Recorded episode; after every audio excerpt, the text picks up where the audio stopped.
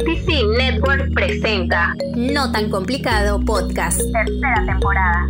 Conducido por Jesús Daza y Juan Diego Vera, alias John Doe. Síguenos en redes como arroba no tan complicado. Suscríbete a nuestro canal de YouTube NTC Network.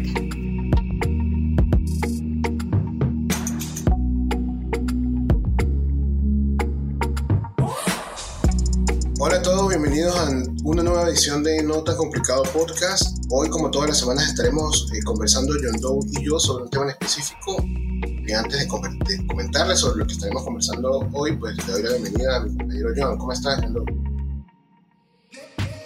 Todo bien, hermano. ¿Tú qué tal? Bien, bien, aquí estamos. Aquí estamos comenzando la semana. Eh, una semana pues, Con un poco de mucho. delay. Sí, un poco de delay, un poco de delay, pero bueno. Eh, ya, ya estaremos viendo qué, qué- pasa. Eh, una semana un poquito complicada, estuvimos bastante ocupados, eh, pero productiva, ¿no? Quiero pensar. Quiero pensar que sí. Ha sido una semana bastante, o bueno, un par de semanas, lo que pasa es que nunca, nunca habíamos conversado sobre eso. Un par de semanas, un par de meses en el que este, este, este episodio, o esta, este episodio, no, este tema, ha estado en la boca de todos, que tenían un par de años y que no, no tenía esa efervescencia que tiene ahora, que son las criptomonedas. Bueno, es así, ¿no? Así es, bro. Es más, creo que tres años, porque el año, el año pasado tampoco estuvo a fin de año, pues. Se, como que revivió. Yo sé que hay un montón Sí. de gente que, que se dedica a, a esto como a fondo y siempre está como activo en ese mundo, pero la gente común, y me incluyo, o sea, yo soy como medio entusiasta, pero como que uno está como pendiente de las cosas que pasan importantes, pero no es que está todo el día viendo qué está pasando en ese mundo. Y hasta el finales del año pasado que empezó a, Otra vez. Sí, a tomar como relevancia. Exactamente. Yo creo que esa definición que tú tienes es perfecta. Esa, esa, eso que dijiste que somos entusiastas en las criptomonedas. No somos profesionales, no estamos muy metidos en eso, pero, pero quizás bueno, nos gusta darle un seguimiento. Lo que pasa es que lo, que lo que ocurre es que, como tú dices, desde hace tres años no, no había tenido titulares tan relevantes, por lo que estábamos allí como que en las sombras, ¿no?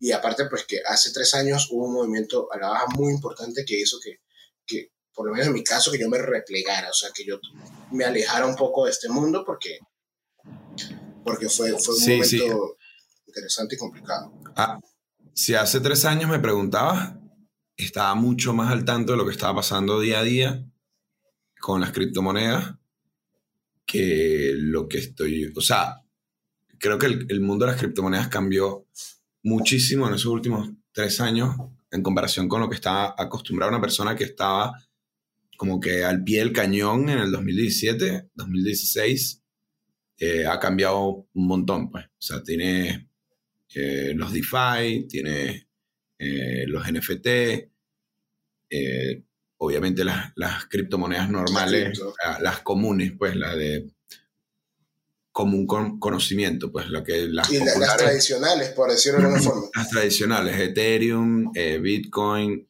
eh, el mismo Litecoin, XRP, eso te gusta, este, Sí, sí. todas estas También. a pesar de que siguen siendo esencialmente lo mismo, o sea, no cambiaron en lo que es- eran en el 2017, siguen siendo los mismos protocolos, el mismo, la misma visión, La misma tecnología, sí. se usan para muchísimas otras cosas hoy día que lo que se usaba en ese tiempo.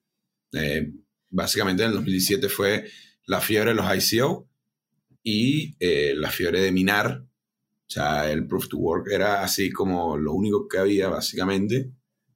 Eh, y, y eso era todo, básico. O sea, había muchos proyectos que prometían muchas cosas, eh, incluso proyectos que funcionaban con nodos o, o gobernancia del token. O sea, habían cosas que se parecen un poco a lo que hay hoy día, pero muchas de esas murieron en el camino. O sea, después del bajón de 2017, Exacto. eh, como bien tú dices, yo también me alejé en ese, en, es- en ese mismo tiempo y, muchos de estos proyectos murieron en ese camino. O sea, quedaron las que quedaron. No, y, y me, me gusta todo, todo este discurso que acabas de dar porque, porque tocaste muchos puntos importantes y vamos a ir desmenuzando cada punto lo más rápido que podamos para, que, para, no, para hacerlo de una forma no, no tan complicada y la gente lo, lo pueda ir entendiendo, ¿no? Mm. Yo, yo empezaría hablando sobre rápido, pero súper súper rápido, qué es una criptomoneda, pues es un criptoactivo, es un medio digital que utiliza criptografía para asegurar estas transacciones. Eh, es como un libro digital gigante, ¿sí? en otras palabras, donde se va escribiendo todas estas transacciones. Y usa una tecnología que es la tecnología blockchain o de cadena de bloques, eh, conocida, bueno, es una estructura de datos y esa información se agrupa en conjuntos, que es lo que los llamamos bloques, y se les añade cualquier tipo de información relativa a la misma transacción. Y eso se, se escribe en una, en una línea temporal. De esta forma, pues gracias a estas técnicas, la información en un bloque solo puede ser eh, editada modificando todos los bloques posteriores. O sea, como que ya lo que se escribió, así queda. No hay forma de devolverse y reescribirlo. Entonces eso lo hace pues bastante segura porque no le no permite a, que sea manipulada de una forma tan fácil, ¿sí? que, nos, que sea, que sea eh, pues hackeada de una forma tan fácil. ¿sí? Lo que sí es cierto también es que también la hace su- susceptible a que se pierdan muchos fondos porque pues no, no se presta a los errores humanos. O sea, si tú haces algo mal en el blockchain, así quedó.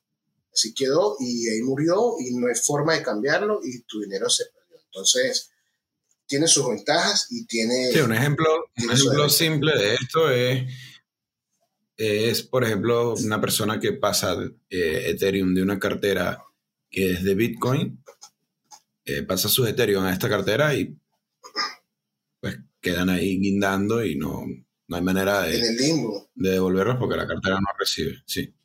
Eso es un, ej- un ejemplo sencillo, pues, de cómo Ah. se pueden perder los, las... Ahora, lo que yo entiendo es que si, si hay un, si hay una cantidad finita, por decir, si yo hiciera eso con Bitcoin, si hay una cantidad finita de Bitcoin, si solamente, porque el caso de Bitcoin solamente puede llegar a ser 21 millones, no sé, creo que todavía no he llegado a ese punto, pero solamente puede Sí, llegar a 21 ser millones. 21 millones. No, no. Si yo pierdo, si yo hago esa- ese proceso y, y se queda en el limbo ese dinero, deja de existir o simplemente se pierde en la nada. Sí. Se pierde en la nada. Nunca Hay un montón de monedas que se han perdido, sí. pero forma parte de, de- No, de es lo mismo 21 que- millones. Si tú... Sí, claro. Es lo mismo que ha pasado con mucha gente que tenía eh, eh, bitcoins de... Te estoy hablando de gente que tenía bitcoins al comienzo y los ponían en discos duros o incluso en una computadora y luego el disco duro se quemó o, la, o vendieron la computadora y pues no, no hay manera de que recuperen eso a menos que tuvieran la, eh, la seed directa de cada bitcoin y pudieras jalarlo, pero es el caso particular de que no puedas acceder a, a una cartera y tengas, no sé, físicamente escribiste o le tomaste foto a todas las seed y la- lo puedes recuperar en otra cartera, pero en el caso de hacer una transacción errada, no se pueden recuperar los fondos. Claro. Siguen formando O sea, parte de los bitcoin en circulación, pero no, no se pueden rescatar nunca. O sea, están. Para Ahí. hacerlo, para hacerlo sencillo, un ejemplo sencillo es como que tú agarras una moneda y la tires al mar. Y ya, pues, Y ya, sí. ahí murió. Sí, porque no- nunca no- la vas a ver. Eh, O sea, ese Bitcoin ya existió, no se puede volver a minar. Eso es parte de lo que tú estás diciendo. La cadena de bloques no te permite, como que mira, este que está aquí atrás se me perdió, bueno, sácamelo ahí, pónmelo aquí. No puedes. Claro. Y bueno, ese era el atractivo principal de la, de la- tecnología de, de blockchain como tal, era que eh, no se puede editar. Entonces, pues, no puedes cambiar las cosas. Exacto. Puedes hackearlo, como tú. Bueno, el, el padre de, de este, de este mundo es eh, el Bitcoin. Sí, fue la primera criptomoneda, y corrígeme si, no- si estoy equivocado, pero es la primera criptomoneda, o por lo menos es la, que, la, la primera seria y la primera que ha perdurado en el tiempo. Eh, No, estamos no, la hablando- bueno, también fue la primera, y, y estamos hablando de que empezó costando pues, prácticamente nada, y hoy, mientras estamos haciendo esta grabación, está pisando los 60 mil dólares, ya lo ha pisado y ya se ha devuelto, pero está en ese, en, en ese, en ese rango entre Vale. 58 y 62, más o menos creo que su all time high ha sido 62, 62 mil dólares.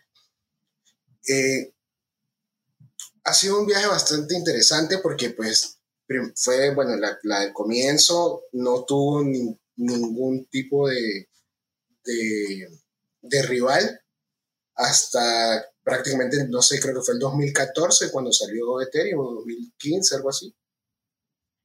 No, Sí, no por ahí recuerdo puede eso. ser. Por, por ahí, por esa fecha que salió Ethereum, que fue la segunda, y, y, y luego pues se empezó a desarrollar ese, ese mundo, ¿no? Vino este primer boom, que en realidad pues han habido varios, en el precio de Bitcoin, han habido varios boom, ¿no? Y han habido varios retrocesos también muy importantes. Eh, Creo que uno de mil dólares a 30 dólares, creo que fue que eh, uno de los retrocesos más fuertes de Bitcoin. Pero como no era tan masivo, como no, era tan, no estaba tan, media o en los medios de comunicación o en la boca de las personas, pues solamente algún- algunos entusiastas fueron los y, y pioneros, ¿no? Early adopters, que es lo que también le dicen, que fueron los que, los que se, se enteraron de, de esto, ¿no? Eh, pero, pero el primer, el primer paso fuerte o paso firme de las criptomonedas fue quizás en el, en el 2010, final- finalizando el 2016 y terminó con la gran, con, con el, con el gran golpe del 2017, ¿no? Eso fue en diciembre, creo que fue diciembre de 2016 cuando todo fue una locura, Bitcoin llegó a 20 mil y luego llegó enero y bueno, para abajo y ahí empezó la muerte, bueno, la muerte Pero de, de ese fíjate una ciclo. cosa. Pero es muy relativo, porque ese año Bitcoin empezó en mil dólares, quizás un poquito menos, y cerró el año en quizás 17, fin de año. Pero ponte que después de, todo el bajón, eh, se mantuvo entre los 6, 10, hubo un punto que llegó a 3 mil y pico. Pero igual, si tú te pones a ver en el punto más bajo, desde, si tú invertías desde el inicio del 2017, en el punto, o sea, estuviste siempre 300% arriba, por lo menos. Entonces, claro, eso de que es muy relativo, porque, si, claro, si entraste a 10.000, obviamente, pues, estabas perdiendo, pero el que, el que entró antes siempre estuvo ganando y ha estado ganando en todo el camino. Claro, porque siempre, siempre ha hecho un piso fuerte, o sea, un, un punto de no retorno estuvo por encima del mínimo de 2017, siempre ha estado. del 2016. Del Fue cuando- cuando 2016. empezó el mil. cuando fue- Sí. Y en 2017 fue el golpe fuerte. ¿Sí? Eh, que fue Pero en, enero. también. Enero del 2018 puede ser más bien. Ah, ok, perfecto, perfecto. En, Claro. en- en enero de 2018 fue el golpe fuerte hacia abajo. El all time high fue en diciembre del 2017. 2017, correcto. Ok, perfecto. Bueno, entonces ese año fue el boom, que es lo que tú también comentabas al principio, que fue el boom de las ICO. El ICO es, es- son las siglas para Initial Coin Offering, que es la oferta inicial de monedas, que viene siendo eh, la versión de criptomonedas de el, el IPO, creo que es. IPO, que es sí. que, IPO, que es Initial... mm, no Public Offer. Initial Public Offer, que es cuando una empresa saca sus primeras acciones a- a la- al, al público como tal, o sea, entra en la bolsa de valores. Entonces el ICO era simplemente, yo tengo un proyecto de criptomonedas que venía respaldado por cualquier cantidad de ideas y cualquier cantidad de, de, de- sí, de, de ideas al final, pues de proyectos, de, de- de sueños, que era la criptomoneda especial para, no sé, para, lo, para las transacciones internacionales. La que iba a cambiar de- el mundo. la que iba, todos iban a cambiar el mundo. Entonces, la, eh, la, de, la que iba a cambiar el mundo con respecto a- a- al movimiento de dinero. Este, la de Ethereum siempre fue el ecosistema de Ethereum que era el movimiento, de- también, también era el movimiento de dinero. smart no era más que todo lo de los smart contracts que te permitía crear aplicaciones, dApps. Eh, en ese tiempo estaba muy pequeño el ecosistema, pero hoy día, básicamente, todo lo que vemos NFT, eh, DeFi, eh, las dApps que apoyan todo lo del DeFi, eh, todo está basado en, en Ethereum. Y por eso Claro, Por eso, o sea, no es casualidad que el Ethereum sea la segunda criptomoneda más, con el- el- la capitalización de mercado más grande, porque es la que más uso se le ha dado, o sea, en cuestión de desarrollo de, de- de aplicaciones, pero no aplicaciones como de teléfono, sino aplicaciones al mundo real. em, y por eso hoy día es lo que es. Lo que pasa es que Claro. hoy día tienes cosas como eh, la Binance Smart Chain, donde puedes eh, usar DeFi, eh, NFT, lo mismo que con Ethereum, pero tiene un, un precio de, de- Me parece que eso también hay que explicarlo. transacción mucho menor. Sí, las transacciones hay que, se paga un- como un fee. Y actualmente las transacciones de Ethereum son altísimas porque tiene un tráfico enorme también, eso hay que decirlo, no es simplemente porque Ethereum eso están tratando de resolverlo, resolverlo, pero hay que decirlo, o sea, tiene un tráfico enorme y por eso las transacciones tienen un costo más alto para que sea más rápido.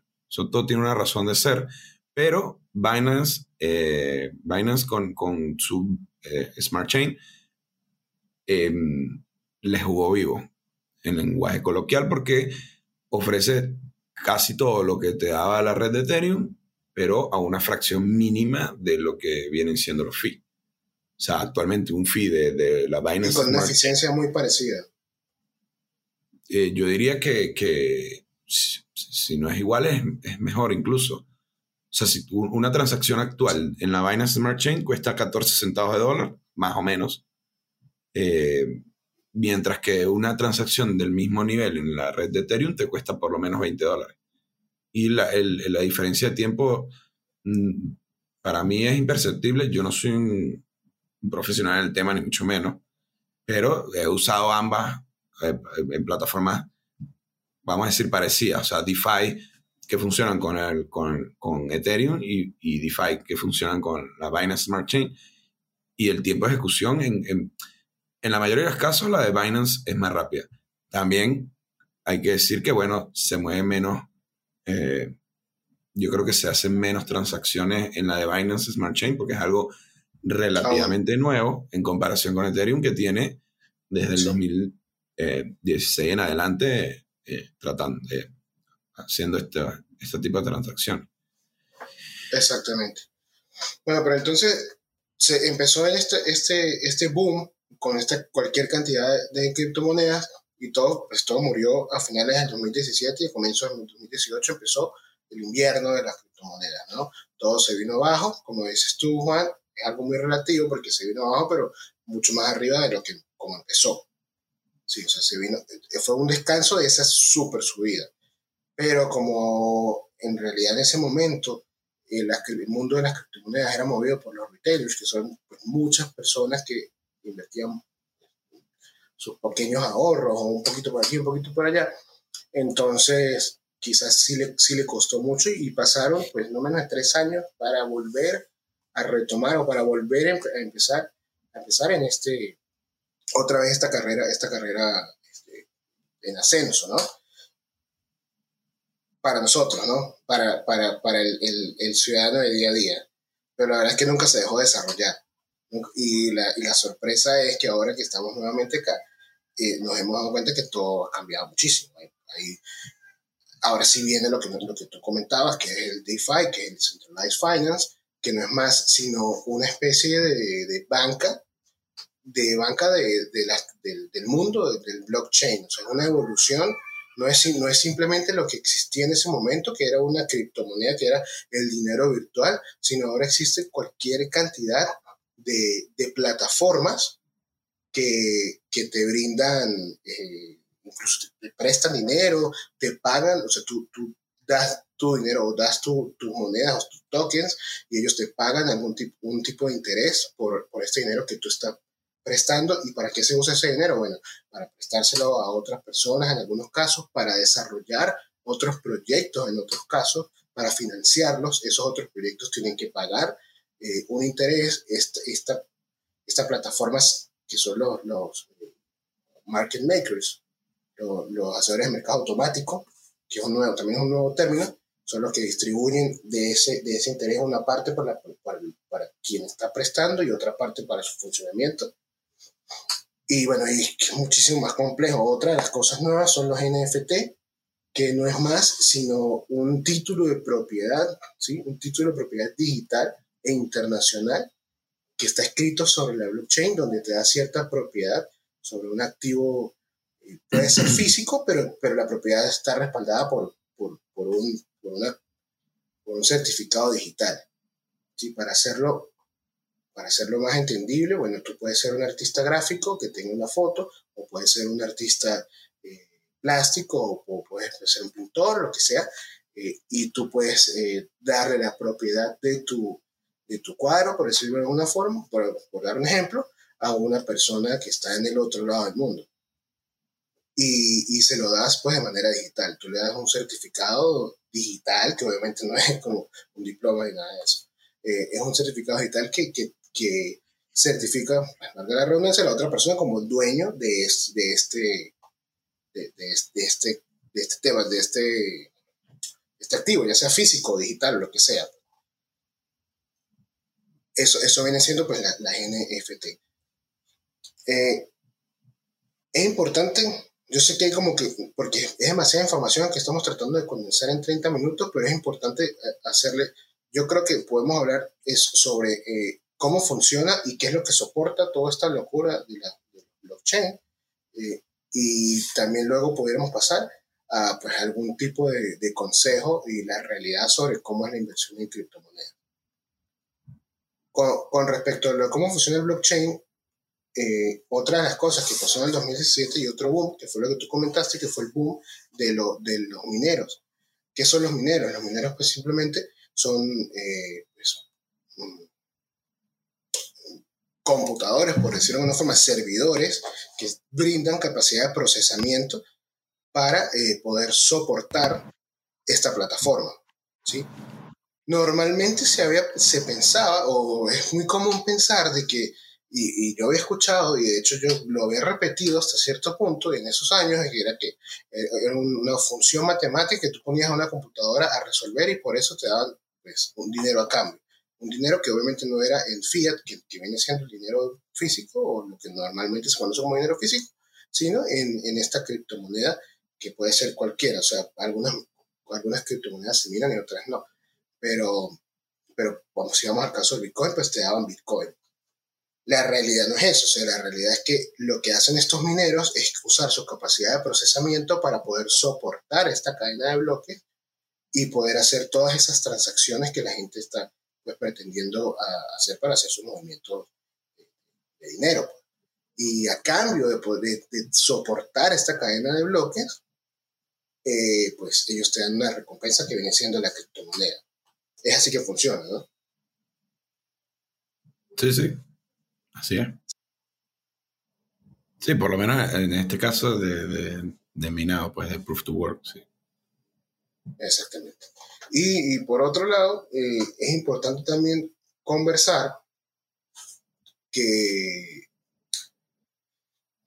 y aquí yo creo que nos vamos a extender un poquito, habiendo pues ya hablado de, de, qué son las cripto, de qué es el blockchain y de qué fue lo que pasó en el 2017 y de qué es lo que está pasando ahora, que es simplemente el nuevo boom y un boom 2.0 con, con proyectos nuevos y no solamente con proyectos nuevos, sino con versiones mejoradas de esos proyectos anteriores y simplemente una nueva perspectiva en general de este mundo.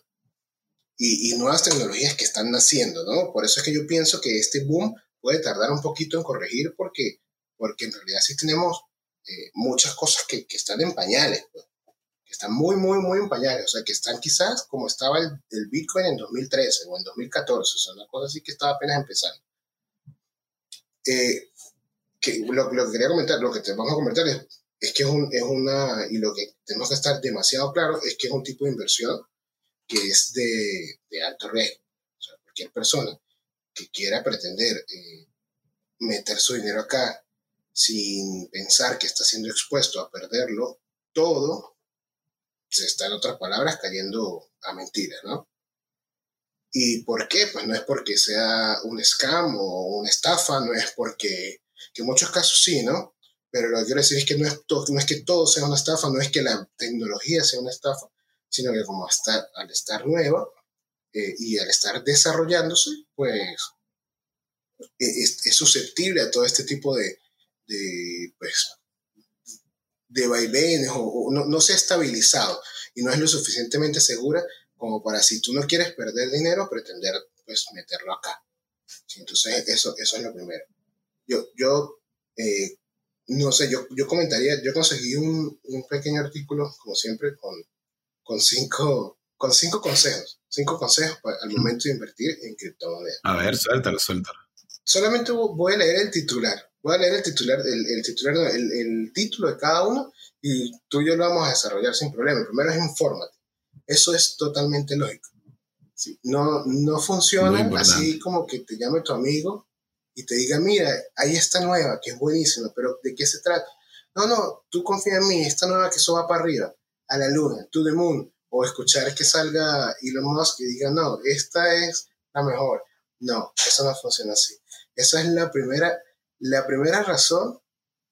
eh, o sea, quizás es más fácil que compres un billete de lotería y ya, y, una vez, pues, o sea, revises si ganaste o no.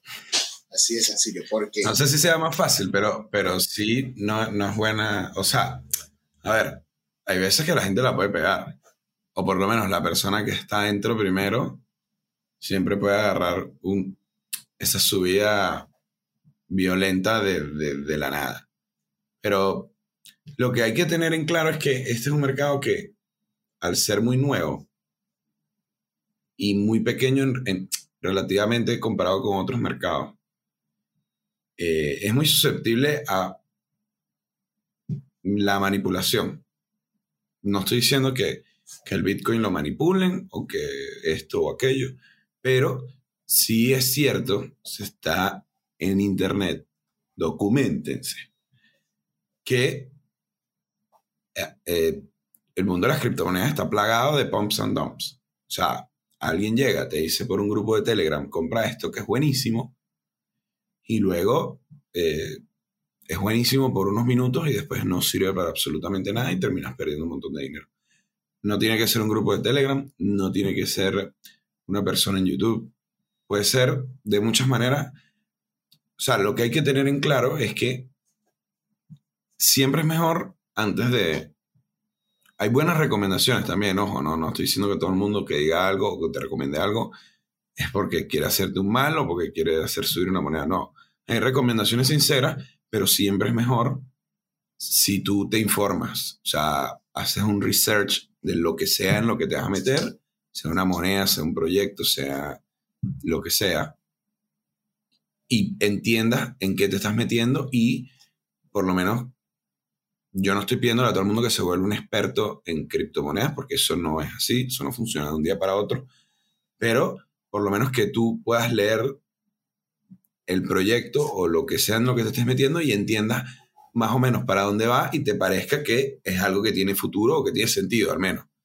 Porque si, si, si es como está diciendo Jesús, que te llama un amigo y te dice, no, métete en esto tú tranquilo, puedes terminar perdiéndolo todo, como dice eh, Jesús. O sea, y no porque tu amigo te quiso eh, joder o porque o sea, sea un scam, no, simplemente porque es un mercado que es muy manipulable y las volatilidades son muy altas.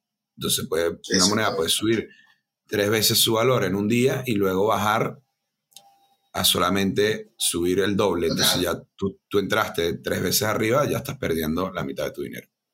Sí, es simple. Entonces, simplemente eso de, de informarse está bueno. Es, es un buen primer consejo, muy bueno. Sí, y hay dos cosas importantes. Primero, como es un mercado que está en crecimiento, el- la capitalización de mercado es bastante pequeña. Entonces eso lo hace muy fácil de manipular. O sea, cualquier persona con un poquito de capital inyecta capital y así como lo puede inyectar, también lo puede sacar. En el momento de sacarlo, el precio va a bajar. Entonces, al momento en que empieza a bajar, se genera una reacción en cadena, que es más psicología, toda la gente empieza a sacar y se acabó lo que se da. Entonces, eso puede pasar. Y otra cosa importante es que esto este, este mundo no lo, no, hasta ahora, y yo no creo que llegue a pasar, porque ese es el boom, o sea, eso es lo, lo interesante, es que eso, eso no lo regula nadie, o sea, las criptomonedas no lo regula ninguna autoridad, ninguna institución. Entonces, eh, es- se tiende a que esto puede pasar. Sea, esto trae beneficio, pero también trae mucha incertidumbre al momento de hacer la inversión. Lo otro es que es lo lógico o la acción lógica a tomar luego de, de que pase lo que o sea, de, luego de, de tomar en cuenta el primer, el primer consejo es ser precavido.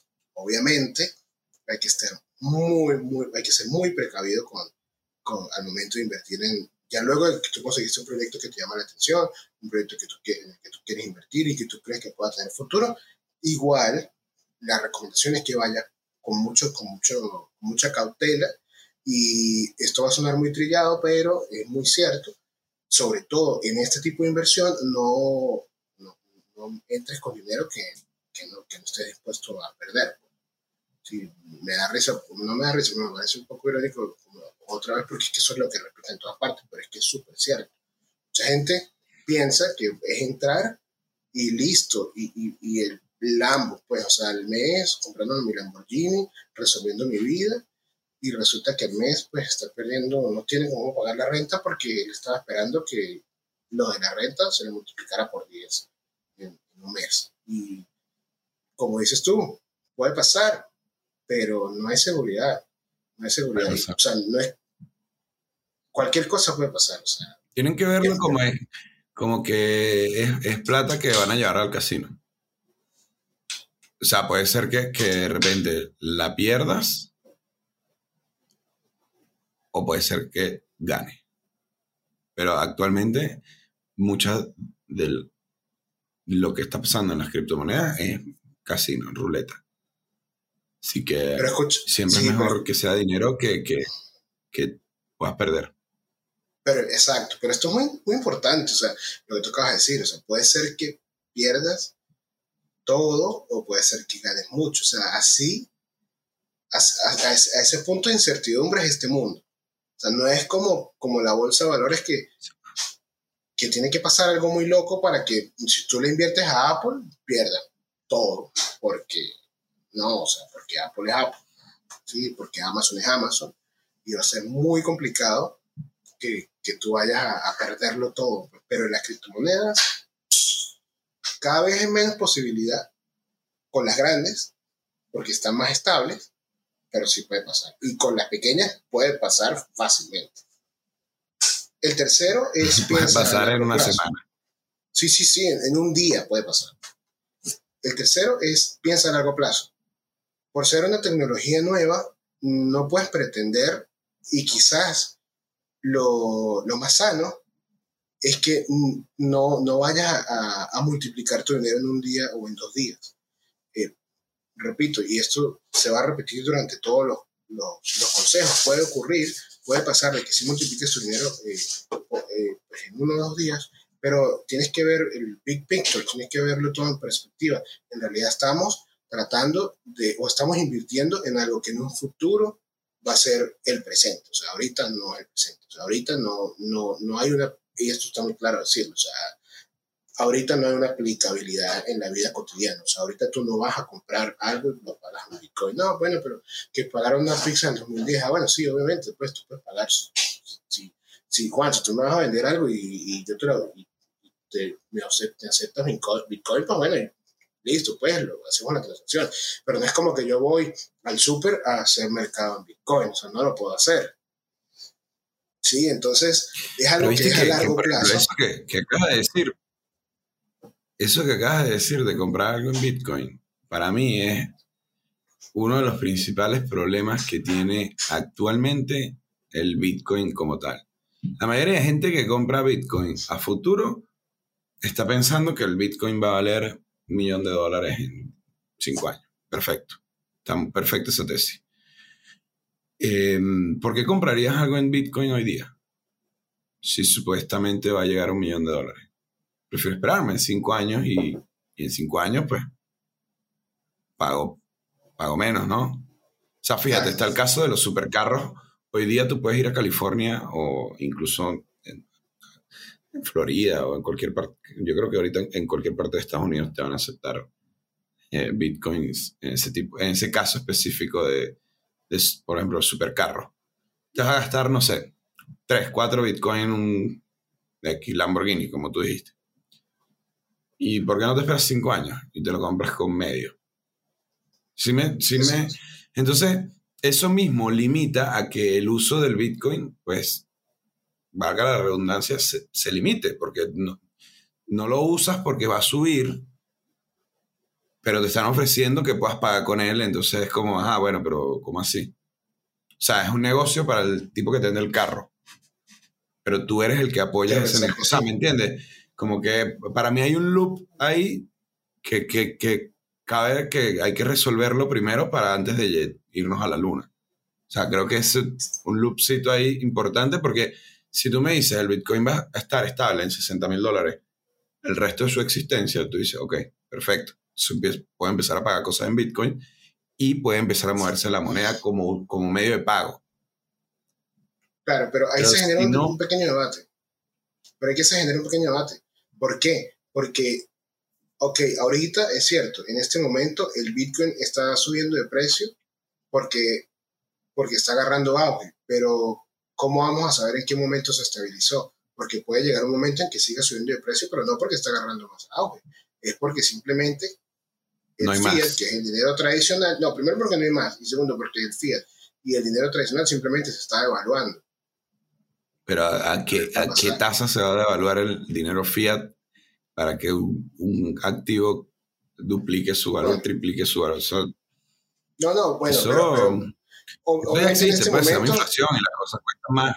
O sea, no, claro, pero en este momento, en este momento es el caso del auge, pero ¿cómo vamos a saber cuándo llegue ese punto en que se estabilizó? Es que empieza el problema y, y creo que es un problema que hay que resolver para que, o sea, la, toda la historia es que no va a haber más dinero fiat y todo se va a hacer con criptomonedas. Está perfecto. O sea, vamos a creer que esa tesis es así. Pero entonces, ¿qué o sea, ¿dónde paramos? O sea, ¿cuál es el... Esa es la pregunta. ¿Dónde medimos? ¿Cuánto vale cada ¿En Bitcoin? ¿En qué momento empezamos a disfrutar de esa idea? Satoshi. No entiendo. Entonces, además, todo el mundo que tú le preguntas te da el precio en fiat. Entonces empieza otra vez el problema. ¿Cómo lo vamos a medir después? Es un millón de Satoshi. Ok, perfecto. O no sé, un billón, no sé cuántos Satoshi es un Bitcoin. Un montón. Ah, perfecto. ¿Cuánto valen las cosas? Porque se supone que va aumentando el valor porque cada vez es más escaso, cada vez más escaso. No hay más, no se pueden minar más. Ajá, y entonces. O sea, ese punto, ¿dónde se pone eso de cuánto vale, cuánto vale una Coca-Cola en Satoshi? O sea, ponte que, que el Bitcoin llegue a 10 millones de dólares, una cosa así loca. ¿Cuánto vale una Coca-Cola? Si la unidad mínima es un Satoshi. Bueno, pero ahí entra otro tema, que quizás eh, el Bitcoin no es, no, es el, o sea, no es el punto de llegada. Ojo, yo no lo estoy diciendo de, de con mala vibra, ni, ni mucho me estoy preguntando genuinamente.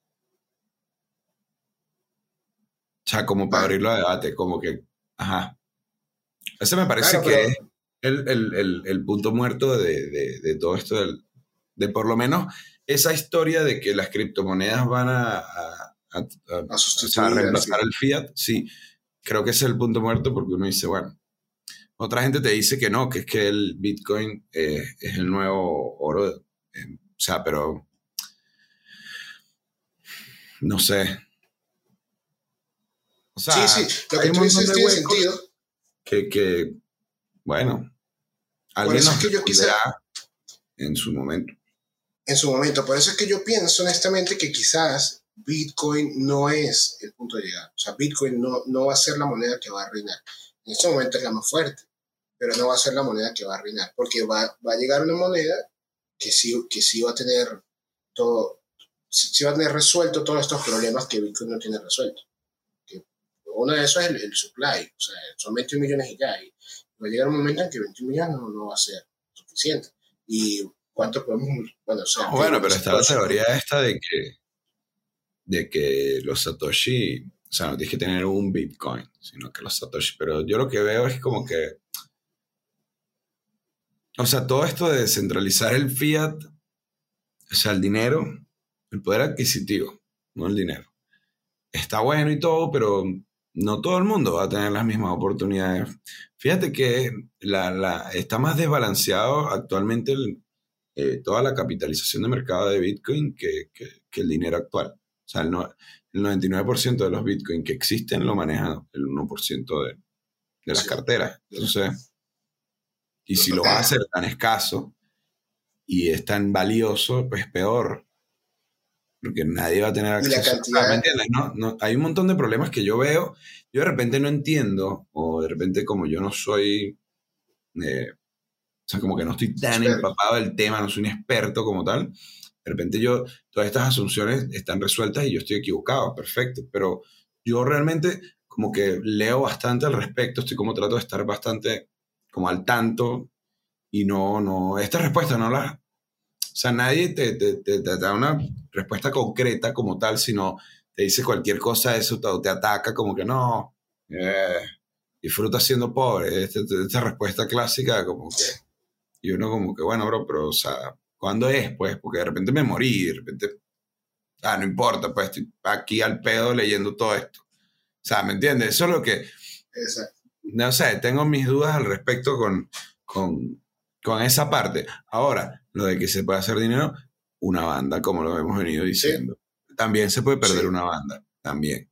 Pero, Como- bueno, muy eh, como bien Pero estás es el punto. diciendo, a futuro. Exacto. Y tienes que estar muy dispuesto, así como está, como yo estoy seguro que estás muy dispuesto a ganar, también tienes que estar muy dispuesto a perder. ¿sí? El número cuatro es diversifica. Esto es muy importante. No todas se mueven igual. Obviamente Bitcoin, Bitcoin es el que mueve el mercado, pero, pero no te voy a decir que todas las criptomonedas, que una sube y todas suben. ¿sí? O, o, que un proyecto empieza a subir de una manera estrepitosa y luego entonces yo me tengo que quedar en ese proyecto porque entonces esto nunca va a parar. No, no, no, eso no funciona así. Llega momentos en que tiene que corregir. Entonces es mejor tratar de con esa ganancia que tú tuviste, suerte, en un proyecto, simplemente sacar un poquito y invertírselo, e invertírselo a otro proyecto que te llame la atención, o unos dos o unos tres proyectos más, que bueno, probable- no sé, es probable que uno de esos pues, no, no te dé nada de dinero y lo pierdas, pero, pero los otros dos te pueden dar un poquito más que el primero y entonces se va creando el viejo dicho no poner todos los huevos en la misma cesta. Eso, eso es básicamente lo de Buen diversificar. Sí. Eh, es, es- es importante también saber que el que marca la pauta es Bitcoin. Sí, y también hay otros recursos que son la- las stablecoins, que si tú de pronto estás, no estás pensativo de qué hacer con tu dinero, pues simplemente lo sacas a una stablecoin, que es una moneda que está anclada al dólar. O sea, las stablecoins eh, normalmente, o por lógica, deberían estar, están respaldadas, o sea, por cada stablecoin debería haber un dólar que lo respalde, y por eso siempre va a costar un- una unidad o una unidad, o sea, una unidad o un dólar. Así funciona. El número 5 es trabaja con un broker. Cuando estás comenzando puede ser una buena opción invertir a través de un broker. Un broker es un intermediario en la compra y venta de la moneda. El mayor beneficio de esto es que suelen ayudarte a invertir mejor. Ofrecen consejos sobre los movimientos más adecuados para cada caso y además te ayudan a predecir si va a subir o bajar el precio. Esto aquí, o sea, aquí voy a decir algo que ya lo hemos conversado. No es al principio. Siempre, siempre es mejor opción trabajar con un broker. Porque el broker es el que tiene todo el sistema y toda la infraestructura para tú poder, en este momento yo creo que en el futuro siempre va a ser así, para poder hacer transacciones con criptomonedas y para poder cambiar. Si no, tú tendrías que ir por la calle a ir ofreciéndole a la gente, mira, tú quieres Bitcoin, ah, bueno, transfiérame esta cuenta, bueno, listo, ya te transfiero los Bitcoin, no, y eso no puede ser. O sea, no, no tiene lógica, pues no, es demasiado enrollado. En cambio, el broker se tra- lo que hace básicamente es agarrar tu dinero y decir, bueno, tú lo quieres vender, listo, hay otro que lo quiere comprar, yo hago la transacción y te va a cobrar X, nada. Eso es así funcionan los brokers. Si tú quieres comprar, listo, dame tu plata para acá, hay otro que quiere vender, tú vas para acá, dale para allá y listo, se acabó. Entonces siempre va a ser mejor usar un broker. ¿sí? Brokers, hay millones, exchange, que es- también es un broker, hay también millones, y, y bueno, pues ya, ya queda de tu parte cuál, cuál, vas a, cuál vas a elegir. Para mí, el mejor en este momento, y para la mayoría de personas, porque él maneja, o sea, el, el número dos maneja la mitad de transacciones que maneja este, es Binance. ¿sí? Hace un par de años, habían varios allí que estaban en, en el, en el auge ahí, como que en la pelea, estaba Binance, estaba Bitrex, estaba Poloniex, que es mucho más antiguo, pero ahorita en este momento, sobre todo en Occidente, no, en Occidente y en Oriente, es Binance. ¿Qué, qué, qué opinas tú? Eh, opino lo mismo, Binance es el más, más grande actualmente. Pero no hay mucho que también está la opción de Coinbase. Coinbase. Coinbase es bastante sólido, por lo menos para los usuarios eh, en Estados Unidos. Estados Unidos. Y por cierto, están, están por sacar un, un IPO Sí, en, Nasdaq, en, la bolsa. Y mm, está, es, es sólido, funciona bien, tiene unos fees altísimos, horribles, pero aparte le, le avisa al IRS de todo lo que haga, así que Bu- Bueno, Binance, claro. Binance también tiene su versión, su Binance, versión americana también lo hace, también están lo obligados. Sí. Y por eso es que han tenido que ir migrando. Pero lo interesante de Binance, y ya para, para cerrar este capítulo, es que se ha ido adaptando al, al mercado y ha ido, de alguna forma, no quiero decir monopolizando, porque no sé si ese sea como lo que ellos quieren hacer, o tal vez sí, pero lo están, no sé. El caso es que han sido más, más, más inteligentes que los demás. Se han metido por todos lados. Se han metido por todos lados y ahorita tienen su propia Smart Chain que ellos se dicen que no, o sea, que no tiene nada que ver con la Binance Smart Chain, que ellos, solamente alguien agarró el nombre. Pero bueno, ellos tienen la plataforma de transferencia que es Binance Smart Chain. Por el cuento de camino. Sí, tienen el, el exchange, que es Binance como tal, tienen una stablecoin, que es Binance US, tienen una criptomoneda que empezó siendo un token dentro del, dentro del, del ecosistema de Ethereum y ahorita tiene su propio ecosistema y bueno, ahí está volando. Y cualquier cantidad de soluciones y que, que al principio no tenían y poco a poco han ido copiando. un montón de servicios, tienen de todo. hasta envío de dinero. Estoy sorprendido. O sea, eh, de hecho, en el caso de Venezuela se puede enviar dinero y se saca ya dinero a una cuenta en Venezuela. Pues eso no, no pasaba. Eso era un dolor de cabeza. Y los fees son Sí, no, no, no, todo. Entonces, eh, sí, yo creo que esta es la quinta. Este es el quinto, eh, el quinto consejo al momento de, de- de invertir en criptomonedas. Señores, por favor, no pierdan su dinero. Eh, documentense. No es tan fácil como la gente piensa. Investiguen, Tampoco es- muchachos, es, es- gratis pues, en internet. Y, y tengan control, tengan control, tengan control, porque, porque si no, no es tan fácil, o sea, no, no es, no es meterlo y a la otra semana sacar el doble.